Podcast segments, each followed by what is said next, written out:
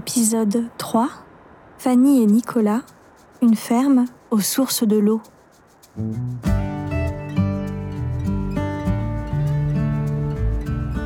Cette fois, on part de Valence en direction de Die.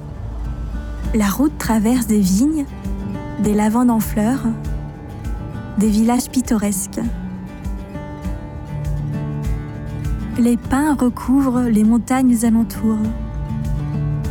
Plus nous avançons vers notre destinée, plus les falaises deviennent abruptes et laissent place devant nous à un vrai trésor minéral. Le cirque d'Archiane dans le parc du Vercors. Au cœur de ce cirque, un ruisseau a trouvé son nid et abreuve un mot. Au bord de son lit, des bassins frétillants de poissons c'est la pisciculture de Fanny Romza et son compagnon Nicolas Vidal à Tréchenu-Crayé dans le Diwa. Nicolas est passionné par l'élevage de truites et Fanny cuisine pour valoriser les truites en produits d'exception. Visite à la pisciculture, de bassin en bassin, écoutez la naissance d'une vocation aux sources de l'eau.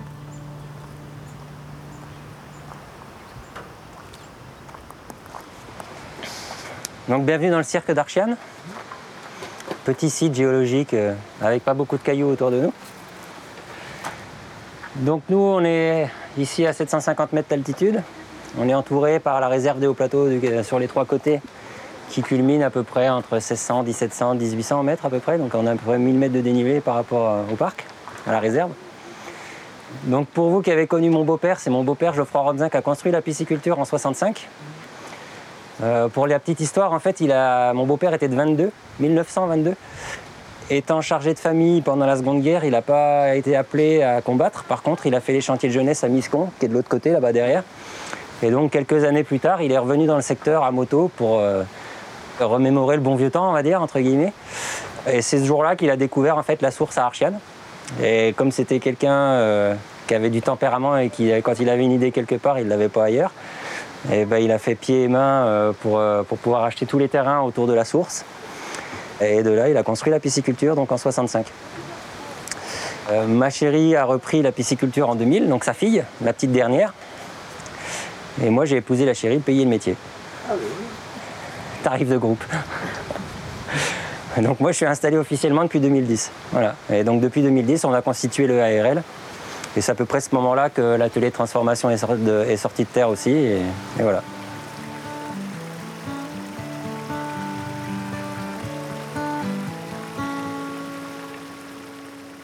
J'ai repris la pisciculture de mon père, donc Geoffroy Romzin, qui est né le 4 avril 1922 au bord du Rhône. Le médecin est venu accoucher ma grand-mère en barque parce que le Rhône débordait. Il était à l'épervière à Valence. Et euh, mon père, au bord du Rhône, depuis qu'il est tout gamin, il allait pêcher avec ses amis. Euh, c'est le canal 14, je crois. Euh, c'était la sortie des abattoirs où il y avait pas mal de sang à l'époque. Enfin, en tout cas, ça lessivait et forcément, il y avait énormément de poissons. et, en tout cas, mon père a toujours été passionné par la, pêche.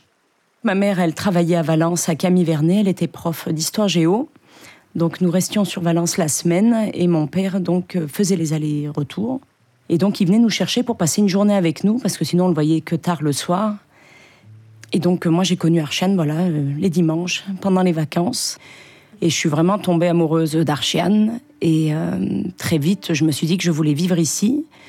Mon père était pisciculteur, je l'aidais le dimanche. J'étais embauchée pour brosser les, le bassin des alvins, à filer un coup de main par-ci par-là. Et finalement, même, euh, j'irais que dès la primaire, ça a déjà commencé à mûrir. Et puis à 12 ans, j'ai dit que je voulais être piscicultrice. Euh, malgré que je, voyais mon père travailler, euh, quelque part, je réalisais pas non plus complètement ce que c'était quand on est soi-même à son compte et les difficultés qu'il pouvait y avoir.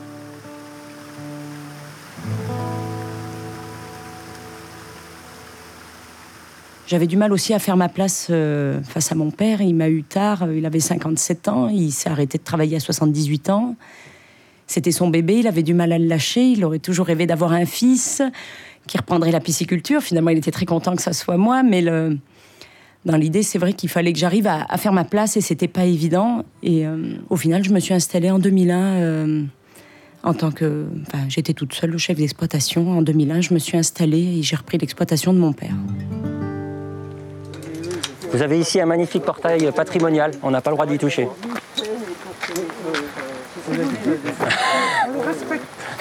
Il y a toujours autant de chiens qui le gardent. Non, il y en a moins, mais ils nous attendent là-bas. Regardez sous la porte, on les devine.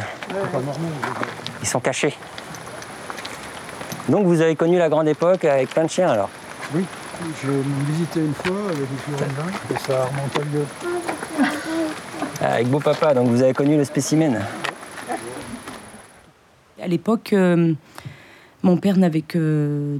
Il avait de la truite arc-en-ciel, de la truite fario et de l'ombre chevalier. Il les vendait au restaurant. Un peu de, des temps de pêche, mais petit à petit, ça s'est perdu. Un peu aux associations de pêche. Mais c'est surtout des restaurants et quelques poissons au détail. Mais il vendait du poisson entier, c'est-à-dire non éviscéré, euh, non vidé. Et donc, je me rendais bien compte qu'il fallait que j'amène, euh, comment dire, le, service de vider le poisson. Et quand moi j'ai repris, je me suis dit, bon, bah, je vais aller faire la foire d'automne à Châtillon fin octobre. Et euh, je vais tenter. Et je suis, je suis arrivée avec mon pick-up, avec un bac, avec des poissons vivants, que j'ai assommé et vidé euh, sur place. Et ça a beaucoup plu. Et donc je me suis dit, oui, c'est vraiment là-dedans que je dois faire. Puisque je n'avais pas un bel accueil euh, au niveau de la pisciculture, il fallait faire des aménagements. Comme c'est un cul-de-sac, même si les gens viennent au moins une fois par an voir le cirque et qu'il est, qu'il est beau, enfin que les, les gens viennent, mais ils ne vont pas venir toutes les semaines acheter leur truite euh, à la pisciculture. Et je me suis dit qu'il fallait que j'aille au devant d'eux. Et donc, le fait d'attaquer les marchés a été vraiment une chance pour moi. Et, euh, et ça a tout de suite bien fonctionné, même si au début je ne transformais rien et je faisais juste euh, de la truite vidée et que j'amenais. Je disais que là, il y a un omble qui s'est échappé, qui a sauté dans le bassin d'à côté, qui s'est retrouvé dans les truites, alors qu'il ne devrait pas être là. C'est pas grave, on va le remettre avec le collègue. Alors ça, ça peut arriver quand on attrape, quand on est... euh, Comme les murs, ils font 17 cm de large, et qu'on navigue là-dessus quand on fait l'attrapage, forcément, euh, même, même si tu essayes de faire attention, ça arrive toujours que tu as un poisson qui t'échappe et qui tombe dans le bassin d'à côté. quoi. Ça peut poser des problèmes? Non, pas vraiment. Bah après, c'est toujours pareil. Si tu mets un poisson d'un kilo dans un bassin où il y a des poissons qui font 5 grammes, effectivement, ceux qui font 5 grammes, ils vont moins faire les malins pendant quelques temps. Donc, quand tu t'en rends compte, en général, tu essayes de rapidement récupérer le poisson euh, qui fait 1 kilo. Mais euh, bon, là, sur ces bassins-là, il n'y a pas une grosse, grosse disparité. Donc, euh, il y, y a peu de risque de cannibalisme dans ces conditions-là.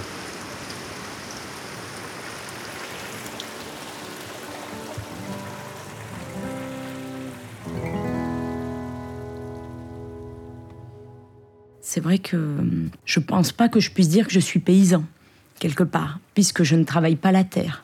En même temps, moi, j'aime ce mot paysan, mais malgré tout, oui. Enfin, même le mot agricultrice, non, je suis, je suis piscicultrice. Voilà, au final, euh, voilà.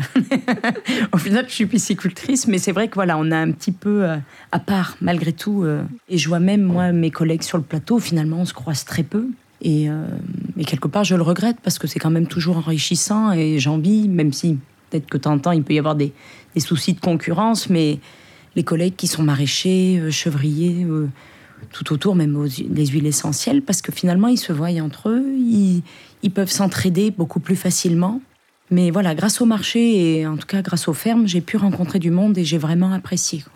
Mais c'est vrai que oui, le, le fait d'avoir ce contact et ce retour, je pense que oui, je, on n'aurait pas ce contact avec les gens qui mangent nos, nos poissons.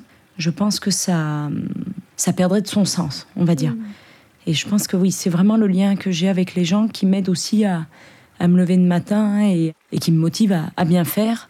Et après, euh, on veut bien amener nos poissons jusqu'à la bonne taille et euh, voilà, ils sont sous notre responsabilité. On leur doit le, le- le secours comme le voilà. Et si ben, au milieu de la nuit, il faut se lever euh, pour faire les grilles pour les feuilles, et ben, c'est notre devoir aussi d'y aller. Quoi. On se doit d'être là. Il n'y a pas que le côté euh, forcément euh, non plus financier, même si ça en fait partie. euh. Non, j'a- j'apprécie quelque part d'être dans l'atelier, de lancer mon, fumage le matin, le, de goûter ce qu'on fabrique. Quelque part, c'est un tout d'une certaine manière. C'est juste que, voilà, à un moment, on a besoin aussi de souffler et c'est surtout ça qui nous manque parce que finalement, ben, il y a des choses à faire toute l'année. C'est pour le protéger contre les hérons. Allez, Ouais. Les filets ils datent de 2011, donc ça fait voilà, une dizaine d'années. On, avait mis, euh, on avait une douzaine de hérons qui tournaient en permanence tous les jours sur les bassins. Et à la fin de l'année, ça se compte en tonnes de poissons qui s'envolent. Il faut pas faire un- faut pas en faire un spectacle, non de, Euh, oui, mais enfin, sont- à- à- au dépend de des qui. ronds qui viennent ici, ça ferait un spectacle là, toute la journée. Ouais, ouais, peut-être. Ouais. Mais après, les, les, les, les hérons, c'est des oiseaux qui restent quand même assez farouches et quand, ils, quand on est là, ils viennent pas quoi. Et en général, ils attendent qu'on soit parti. Alors, à cette époque-là, ils campaient dans les pins en face là-bas. Ils avaient passé des, des heures et des heures dans les pins en face pour nous observer. Comme ça, ils connaissaient parfaitement tous nos faits et gestes. Et dès qu'on se barrait, hop là, ils arrivaient dans les cinq minutes qui suivaient. C'était pas rare de voir partir Fanny au marché le matin. Et cinq minutes après, t'avais les hérons sur les bassins. Il y a eu quelques belles nuits aussi à aller effaroucher les bestioles pour leur faire peur, euh, à jouer de la lampe de poche à 4 heures du mat aussi. Ça nous a coûté quelques nuits et quelques heures de fatigue inutile. Donc maintenant, on a mis le filet, c'est quand même vachement plus simple.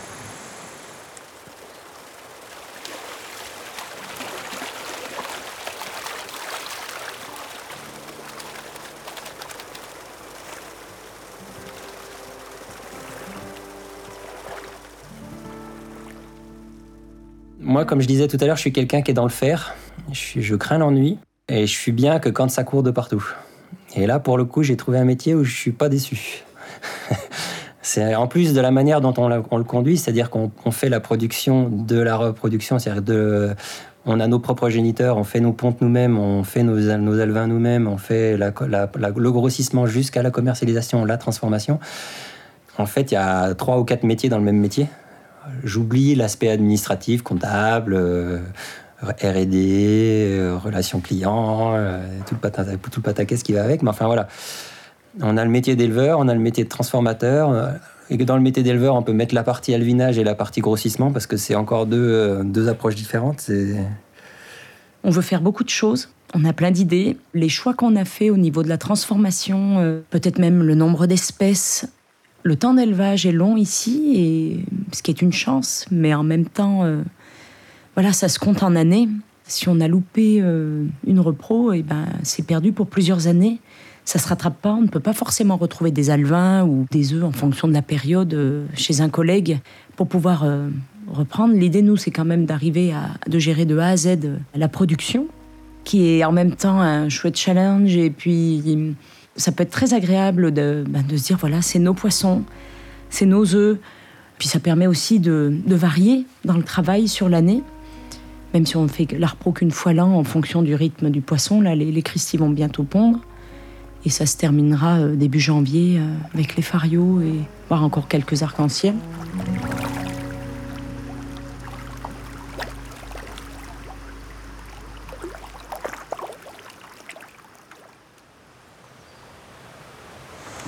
Récupérer tout- toutes nos femelles, une par une, on va les manipuler, on va faire une pression abdominale pour voir si les œufs sont à maturité. C'est-à-dire que la grappe d'œuf va se constituer pendant 5 à 6 mois durant. C'est-à-dire que dès maintenant, là, elles sont déjà en train de constituer leurs œufs. Et quand arrive le moment où, elles sont, où ils sont à maturité, en fait, toute la vascularisation disparaît et les œufs deviennent libres dans le ventre de la femelle. Et donc nous, euh, quand arrive le moment, quand on commence à avoir quelques pontes spontanées dans le bassin, en général, c'est le premier indice. On regarde la lune aussi, parce que la pleine lune, souvent, est un indicateur. Et euh, du coup, là, on prend tous les poissons un par un et on voit celles qui sont prêtes, celles qui ne le sont pas. Parce que pareil, on a décidé de, suivre le rythme du poisson. Donc si elles ont décidé de s'étaler sur un mois à la ponte, et ben voilà. Euh, Dans certaines piscicultures, ils font un traitement hormonal pour qu'elles soient toutes euh, synchronisées et, que ça ponde tout en même temps. Bon, nous, on fait pas ça.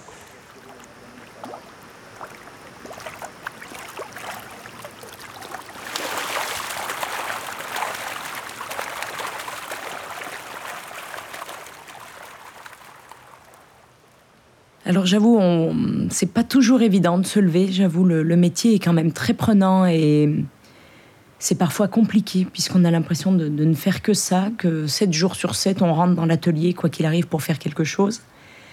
Donc c'est vrai qu'il y a des matins ou des moments euh, qui sont quand même compliqués. J'avoue, euh, je, je sens qu'il faut que je, enfin que nous réfléchissions à, à ça puisque euh, on est passionné, mais c'est vrai qu'à force on est dévoré. On a beau avoir le nez dans le guidon en permanence, il y a des jours quand t'en as plein les pattes et que t'en as plus envie, t'avances plus, tu lèves la tête trois secondes, tu dis ok, voilà, je suis là. Donc t'y retournes et puis c'est bien. Voilà, c'est quand même un privilège énorme. On a un environnement exceptionnel avec euh, une faune sauvage exceptionnelle. Si on se donne la peine de se pencher et de la regarder un petit peu, euh, bah voilà, t'as as les yeux qui brillent tous les jours, quoi. T'as des lumières tous les jours, voilà, il y a toujours un petit truc qui te fait euh, un truc improbable. Ça m'est arrivé euh, un jour de voir euh, un couple de cinq plongeurs, je les entendais piailler euh, dans la rivière, puis hop, ils me passent au-dessus de la tête comme des balles, je dis, ah, c'est la saison des amours, ouhou Et puis trois secondes après, t'as un faucon cresserelle qui passe juste derrière, t'es, ah non, c'est la saison de casse-toi, sinon je te bouffe. Voilà, c'est des, des, des, petits moments furtifs, c'est le chevreuil qui arrive à rentrer dans la pisciculture malgré la clôture extérieure tu vois ton chien qui part comme une balle au milieu de la prairie, tu dis qu'est-ce qu'il fait cet imbécile? Et puis en fait il vient de courser un chevreuil, il lui a sauté dessus comme le, comme le lion sur la gazelle. Donc tu cours comme un âne pour le libérer, euh, hop le truc il repart, le chien ressaute dessus, tu le relibères, puis là en fait il est tellement pétrifié qu'il n'arrive plus à bouger, alors tu l'attrapes à bras le corps, tu le poses de l'autre côté de la barrière, tu refermes la porte et là il te regarde, il dit qu'est-ce qui se passe là? Et il part comme une fusée. Voilà.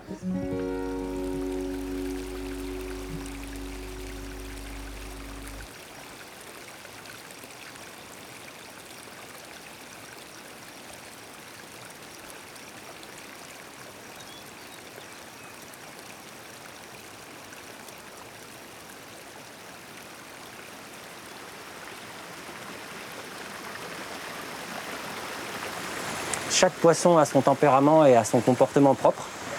Et donc il va exprimer euh, en termes de texture de chair et en termes de, saveur, il va exprimer ça différemment. Ce qui fait qu'on va avoir une arc-en-ciel, on les voit, elles sont, voilà, elles sont dans les bassins qui ne sont pas couverts. Euh, c'est des poissons qui sont assez euh, décontractés, on va dire. Si vous approchez là à cette heure-ci, bon peut-être pas encore trop parce que c'est pas l'heure de manger, mais dans une heure, là, quand, euh, quand on va s'approcher de l'heure du repas, si on s'approche à peu près, elles vont remonter un peu pour nous voir. Enfin, voilà. Poisson assez. Euh, ouais, enfin, il, vient assez bien, quoi. Euh, une fario, vous allez approcher du bassin, mais vous êtes tranquille. Hein. il y a cinq minutes que vous, êtes pas, vous avez bougé un orteil, elle est déjà au fond du bassin, cachée dans un coin. Donc poisson très farouche, toujours sur le qui-vive, toujours à guetter ce qui se passe. Donc là, on va avoir une chair un peu plus serrée, un peu plus, plus nerveuse et un peu plus typée en termes de saveur. Vous avez le cristivomère, qui lui est un poisson assez calme, assez posé. Par contre, quand il s'agit de manger ou de fuir, c'est une fusée. Et donc là, euh, quand tu approches du bassin, il va partir comme une balle au fond du bassin et puis il va revenir tranquillement. Puis il va se reposer. Euh, L'ombre chevalier, lui, va voir arriver l'épuisette, il va se dire je vais la prendre à droite, je vais la prendre à gauche, en haut, en bas. Ouais, là-bas, c'est bien. Et hop, il va faire une petite démarche, une petite feinte. Hop, voilà. Et donc, on va avoir voilà, des textures de chair complètement différentes. Alors c'est vrai que bah, on est dans, la quarantaine, euh, on se dit que la retraite est, loin. Je crois qu'il faut au moins que j'aille jusqu'à 67 ans ou 65 ans, je sais plus, on avait calculé. J'espère être encore en forme aussi. Alors actuellement, mes enfants ne prennent pas le chemin. J'ai eu la chance d'avoir le garçon que mon père espérait. Et lui, il veut être conducteur de train. Là, bon, là, il est en seconde. Euh, j'ai vu beaucoup d'enfants d'agriculteurs revenir après avoir fait les études qu'ils souhaitaient. Et puis finalement, ils reviennent sur la ferme. Donc ne jamais dire non. Après, moi, je souhaite qu'il réussisse dans son rêve et voilà, j'espère qu'il pourra aboutir et être conducteur de train et voilà. On veut surtout pas leur mettre la pression. Après, c'est sûr que j'ai pas du tout le même euh, rapport que mon père, qui était déjà très âgé et qui, voilà, il fallait céder, même s'il en avait pas envie, mais voilà, à un moment, il fallait qu'il s'arrête. Et euh, ma fille, elle a 10 ans, donc en CM2, plein d'idées aussi en tête. De temps en temps, elle a abordé le sujet qu'elle voulait rester avec moi et m'aider à élever les poissons. Mais bon, ce que j'espère arriver à faire avec euh, Nicolas, c'est que hum, quand ça sera l'heure, je pleure. Il y a encore du temps, mais euh, j'espère que je pourrai euh, faire comme mon père et, et transmettre l'exploitation à un juste prix. Comme euh, voilà, mon père, c'était compliqué pour moi la, reprise et on a fait appel à un expert agricole à, à pour que voilà donner le juste prix de la valeur. Et et je me rends bien compte, aussi beaux soient les bâtiments, les bassins, les beaux véhicules, euh, la pisciculture, elle ne vaut que par le travail humain qui est dedans. Et ça, c'est ça le plus important, c'est ce que la personne va apporter. Et donc, j'espère pouvoir transmettre bah, une exploitation viable. J'espère que avec le changement climatique, il y aura toujours de l'eau pour faire de la pisciculture ici. Voilà, j'espère avoir cette intelligence, voilà, de, pouvoir transmettre, même si ce n'est pas mes enfants, et qui pourront euh, reprendre derrière. Et peut-être c'est cette valeur que m'a donné mon père, euh, la transmission, même si c'était pas forcément évident pour lui euh, non plus. Et je regrette qu'il soit parti. il n'a même pas pu connaître mon fils, parce que malheureusement un cancer l'a emporté assez vite. derrière. Et même, je regrette parce que finalement, euh, moi, je pouvais pas le voir euh, comme une personne âgée. Pour moi, c'était mon père et mon père, euh, voilà. Et donc, de caractère, peut-être de cochon, je ne sais pas. Bon, c'est vrai qu'on a eu de belles engueulades, mais c'est vrai que je regrette que mon père soit parti plus tôt parce que finalement, avec l'âge, il y a des questions que j'aurais bien aimé ou des sujets que j'aurais aimé aborder avec lui et que finalement, c'est plus possible d'avoir des réponses. Mais en tout cas, oui, pour lui, c'était important de transmettre. Et je pense que même si je n'étais qu'une fille, il était ravi que, que je reprenne. Et puis qu'il y ait de la vie aussi sur Archiane. On, est de moins en moins nombreux. Il y a beaucoup de des résidences secondaires. Et c'est super parce que quelque part, l'été, euh, c'est plein de vie. Ils retapent les maisons et tout. Mais c'est vrai que ça serait bien qu'on ait des gens qui s'installent. Et hum, Tréchenu s'est raccroché à Châtillon-en-Diois. Mais malgré tout, c'est des vallées qui se perdent enfin qui se perdent, qui a, voilà, la population vieillit. C'est compliqué aussi de vivre ici. Je me suis jamais sentie enfermée moi ici. J'aime beaucoup quand il y a de la neige et que la lune, euh, il y a la pleine lune, parce que les montagnes sont toutes bleues avec la lumière. Ça se reflète et c'est vraiment splendide. Il y a vraiment de belles balades de nuit à faire euh, comme ça ou de sortir. Vraiment, c'est splendide. Déjà qu'on a aussi un très beau ciel étoilé, euh, puisqu'on n'a pas de, particulièrement de pollution lumineuse. Et c'est vrai que j'ai vraiment beaucoup de chance d'être ici. On reçoit ce que nous offre la nature et ce qu'on reçoit, c'est nos poissons, quoi, quelque part. On, les aide, on, les élève, certes, mais on est déjà riche de ce que nous offre le, lieu. Je me suis pas encore lassée euh, d'Archiane. Vous venez d'écouter Ici, je rencontre le Vercors un podcast produit par le Parc naturel régional du Vercors et Inspiration Vercors, réalisé par La Souffleuse et Monkey Sound Studio. Pour vous rendre à la pisciculture des sources de l'Archiane, retrouvez toutes les informations sur fermeduvercors.com. Pour en découvrir plus sur le Vercors, rendez-vous sur parcduvercors.fr ou inspiration-vercors.com.